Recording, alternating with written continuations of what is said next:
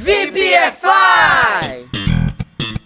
Salve, salve, VPFires! Zipper Lip! Agora só escuta o que eu tenho para lhe dizer. Me conta se não dá vontade de falar um zip your lip na cara de muita gente. No trabalho, na escola, na rua, até em programas de televisão ou redes sociais. Fala sério, né? Bom, acho que você já sacou que a expressão é quase um cala-boca, mas com mais classe, mais educação. Digamos que você está sendo politicamente correto e com toda a sua elegância, você não vai se rebaixar no nível da pessoa e mandar um cala-boca para ela. O que fica então como uma tradução de de boca fechada, fecha a matraca, de bico calado.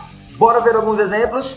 Se liga aí. Nobody's going to ask about last night as long as you just zip your lip. Ninguém vai te perguntar pela noite passada desde que você feche a matraca. It's time to zip lips and pay attention. É hora de ficar de boca fechada e prestar atenção. Why don't you just zip your lip? I'm tired of listening to you. Por que você apenas não fecha a matraca? Estou cansado de ouvir você. E aí, curtiram a dica de hoje?